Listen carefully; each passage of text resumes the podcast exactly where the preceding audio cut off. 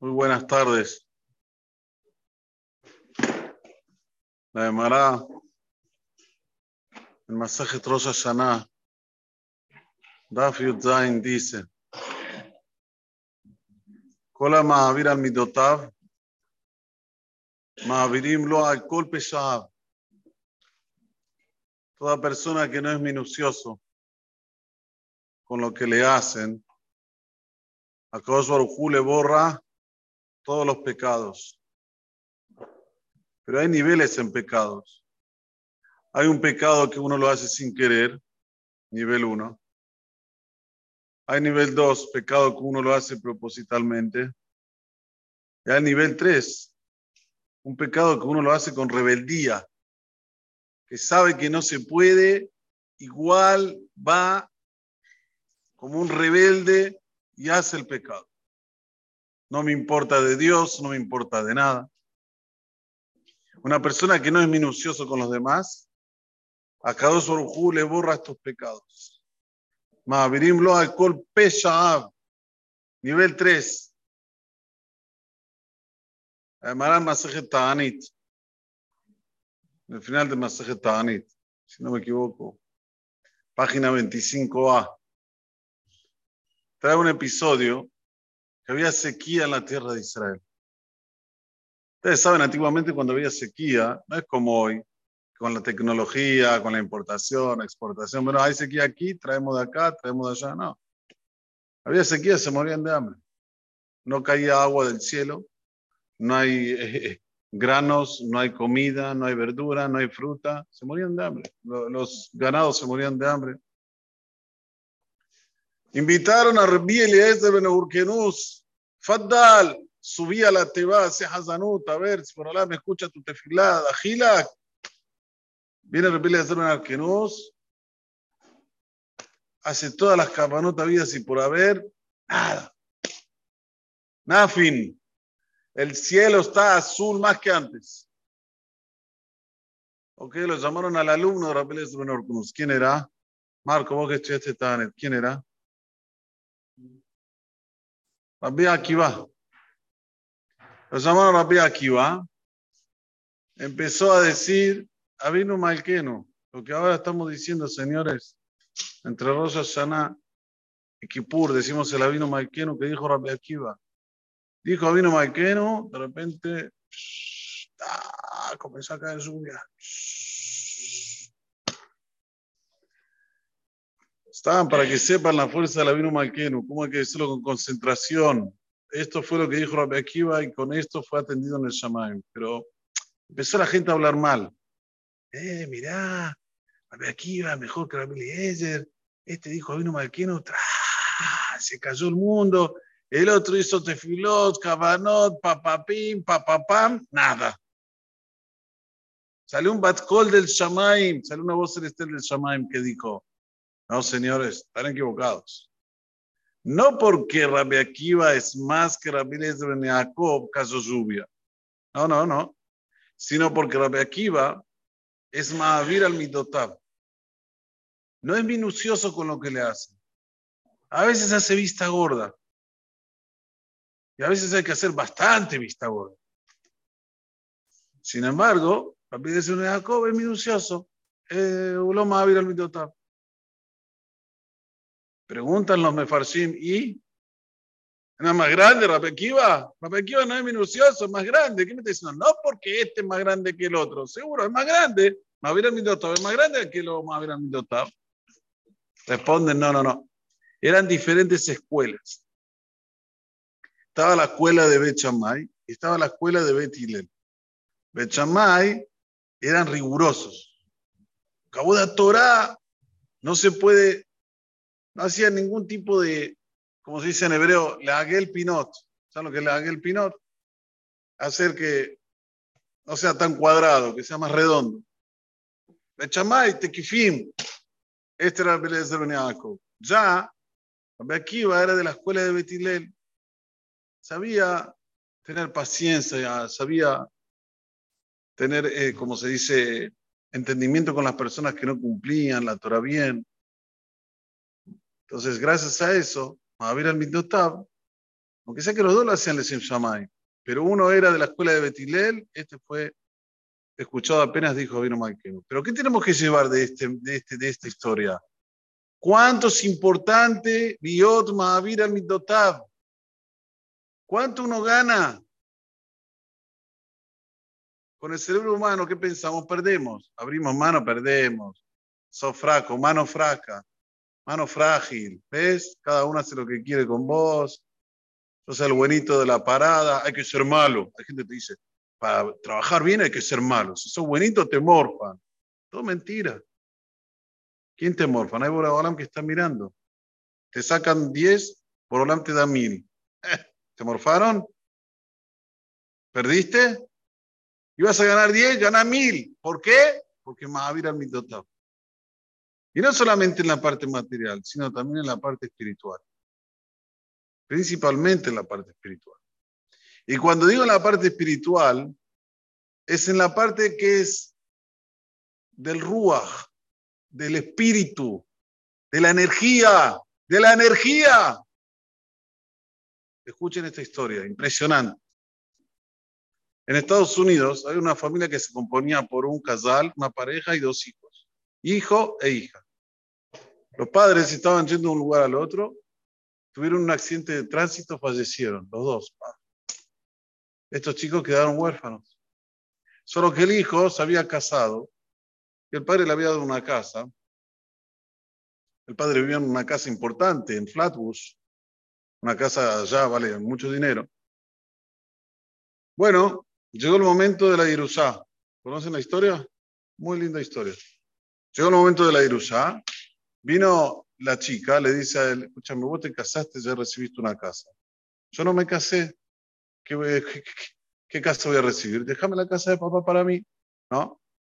La mujer no hereda, hereda al hombre. Que no, que sí, que no, lo metió en la justicia, se lo llevó la mujer la chica. Cuando pasa esto, se distancian. Pusieron la cruz. Vos seguís por tu vida, yo sigo mi vida. Este estaba herido porque se llevó a la casa del padre, la otra estaba herida como se comportó el hermano con ella. Y así, este que se había casado hace un año, dos años, tres años, no tiene hijos. Dijo, bueno, ya que aquí en Estados Unidos no tengo hijos, Shinui Makom, Shinui Mazal, me voy a vivir a Eres Israel. Familia religiosa. Estamos hablando de familia no religiosa, ¿eh? familia súper religiosa. Me voy a vivir a Israel. Fue a Israel, dijo, bueno, no tengo hijos, ¿qué voy a hacer? Voy a abrir una yeshiva. Abrió una yeshiva, y como era muy inteligente, tenía mucho carisma, empezó a tener a trabajar. Y así empezó a crecer en alumnos. Tenía un buen masguía, un buen Rosh un buen Magichiur. Estaba contento, por lo menos tengo Talmidim que son como hijos. Esta chica, la hermana, pasó un tiempito, se casó, se casó, tuvo hijo único. Este hijo empieza a crecer, llega una edad para ir a estudiar a Eres Israel. Escucharon que había una yeshiva muy importante en Eres Israel. ¿De quién era? Del hermano de ella, pero no estaba ni enterado sabían nada más el nombre de la yeshiva. Dijo, ¿por qué no vas a, la yeshiva tal y tal a estudiar? Le dijeron al hijo. Pues bueno, está bien. El hijo va a estudiar esa yeshiva. Señores, yo no digo nombres porque no se puede, por un tema de código, pero lo que estoy contando es verídico mil por ciento.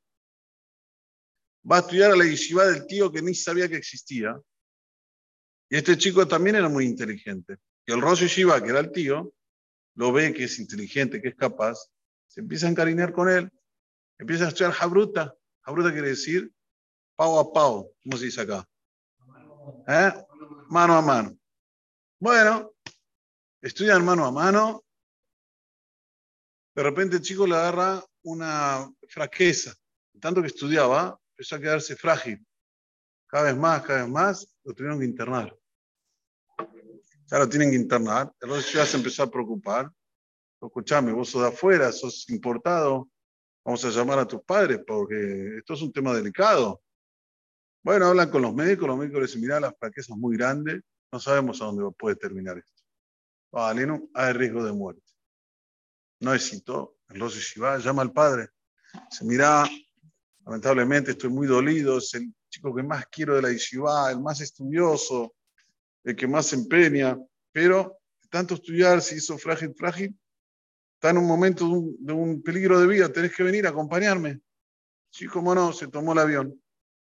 Se tomó el avión, bueno, están ahí en el hospital, el Rosh Shiva, él, hablan, no sabes cuánto me duele tu hijo que es tan bueno, que es tan querido la Yeshiva.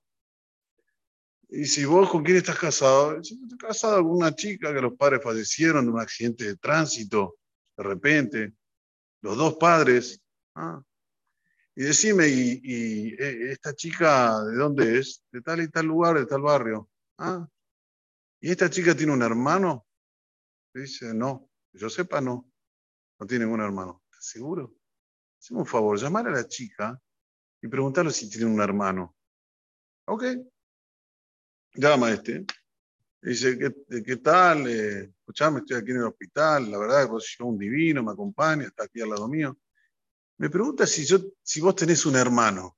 Vos nunca me contaste que tenés un hermano. ¿Tenés un hermano? Dice, sí, pero no es ahora el momento para hablar de eso. Tengo un hermano, un hermano que se portó mal conmigo por la herencia de mis padres. Pero no te conté nunca porque ya está, yo ya le hice el X, para mí no existe más. Bueno, ahora le dice, sí, sí, tenía un hermano. Entonces se dio cuenta ya que era la hermana de él.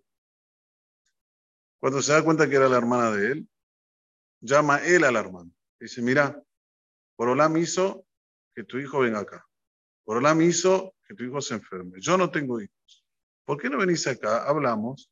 Sacamos cada uno el tesoro de odio que tiene adentro. Porque hay un tesoro que uno guarda de odio. Vamos a sacarlo para afuera y ya está.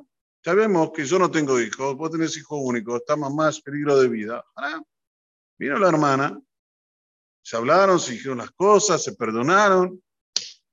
Borrón y cuenta nueva. Ahora en adelante, Olam Hadash. Nuevo mundo. ¿No? Imagínense qué pasó. Sí adivinaron. Él tuvo un hijo y este chico se recuperó y Baruch Hashem como si nunca le pasó nada. Estas son las energías negativas que uno las provoca cuando es minucioso, cuando bate en un P, como se dice en Brasil. No, yo tengo razón, yo tengo razón. ¿A dónde vas a llegar con la razón? Si vas a llegar a Puerto Bueno, ok, tienes que seguir. Uno tiene razón, quiere justicia. Pero si vas a llegar a destruir familias, a provocar muertes. ¿Hasta dónde uno puede llegar con, la, con el capricho, con la teimosía? Esto es lo que nos dice la Gemara. ¿Querés un kipur tranquilo? ¿Querés un año tranquilo? Tenés algo que borra todos los pesaim. ¿Ustedes saben lo que son los pesaim? Es el pecado más grande que hay. Con rebeldía. Lo borra así, si no son minuciosos. ¿Cuántas historias e historias se escucharon de gente que fueron avergonzadas y venían otros que no tenían hijos y les decían, por favor, por favor, no, no, no digas nada, aguantátela, dame una verajá que con esa verajá. ¿Cuántas? ¿Saben cuántas? Millares de historias. ¿Por qué? Porque en ese momento, cuando a uno lo avergüenzan y no responde, es Mahavir al Mitotab, borrón, aunque sea una persona de lo peor, sea Giloní, lo Genkaser, lo Shabbat, en ese momento que Tinox no la. Como un chico que vuelve a nacer, y si te da una verajá se cumple. Es eso lo que tenemos que tener en mente ahora, antes de Kippur. Hay gente que nos hace daño, hay gente que nos hizo daño, hay gente que nos va a hacer daño. ¿Sabe sacar la mochila, tirarla para atrás y empezar una vida nueva? No cada vez que te acordás de la situación te va a... o la cara de esa persona. ¿a dónde vamos? Son energías negativas que lo único que hacen es traer negatividad. Este es el limud mayor que tenemos que llevar, está, estamos ahí. Hoy es jueves. Mañana ya no voy a hablar de Kipur. Se salvaron. El domingo tenemos Yom Sekulot Torah. No se iludan. No digan, no, yo tengo que viajar, tengo que ir. Señores, es hacer el Timet Teshuvah. Si no nos acercamos ahora, ¿cuándo nos vamos a acercar? Ribonoce la Olam. Hay que traer a todos estos que van a la cancha los domingos y decirles, a ver, ¿qué más importante, ir a la cancha o que tengas un año bueno? Elegí. A todos estos chicos hay que traer. Hay que trabajar. Yom Sekuló Torah. Un día que es todo para la Torah. ¿Para qué? Para que Borolam nos mande cefa, abundancia, todo el año. Saber elegir. Y si uno tiene yetzerada muy grande ir a pasear y esto y lo deja de lado, hola Mahavir Mitotar, Mahavirim lo alcohol pesado, le borran todo. Así que Borolam maneja el mundo. Así que funciona.